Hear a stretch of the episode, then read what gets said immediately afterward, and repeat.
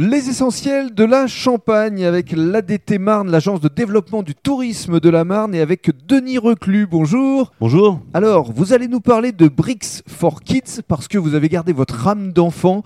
Vous permettez justement aux plus jeunes, mais pas seulement, de construire avec. euh, bah, différentes marques qu'on a bien connues dans notre enfance, les Lego, les Duplo, vous allez tout nous dire. Mais avant cela, dans le cadre de ce premier podcast, parlons de vous, de votre parcours, parce que vous étiez à l'origine contrôleur de gestion. Oui, tout à fait. Pendant 20 ans, j'étais dans le contrôle de gestion dans un grand groupe.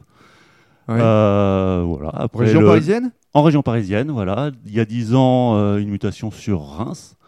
Et euh, bah, depuis quelques années, l'envie de, de créer ma propre entreprise. Mhm.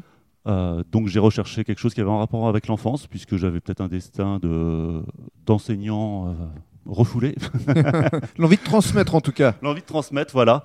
Et j'ai trouvé cette franchise qui est à la fois très ludique et qui permet d'apprendre tout en s'amusant. Alors, Bricks for Kids, comme son nom l'indique, ça vient d'outre-Atlantique, a priori. C'est américain, oui. C'est américain.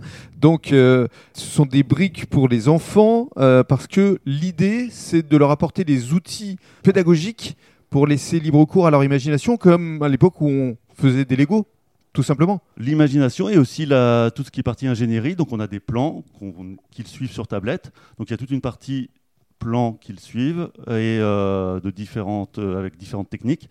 Et euh, oui, après on laisse part à la créativité, forcément, Mhm. parce que les briques Lego, c'est c'est aussi la créativité. Et on les laisse s'évader dans leur imaginaire. Mhm.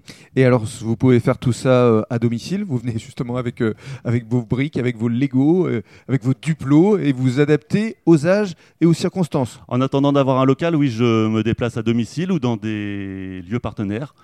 Euh, donc euh, le Pickwick Toys de, de Reims-Tillois euh, pendant les vacances.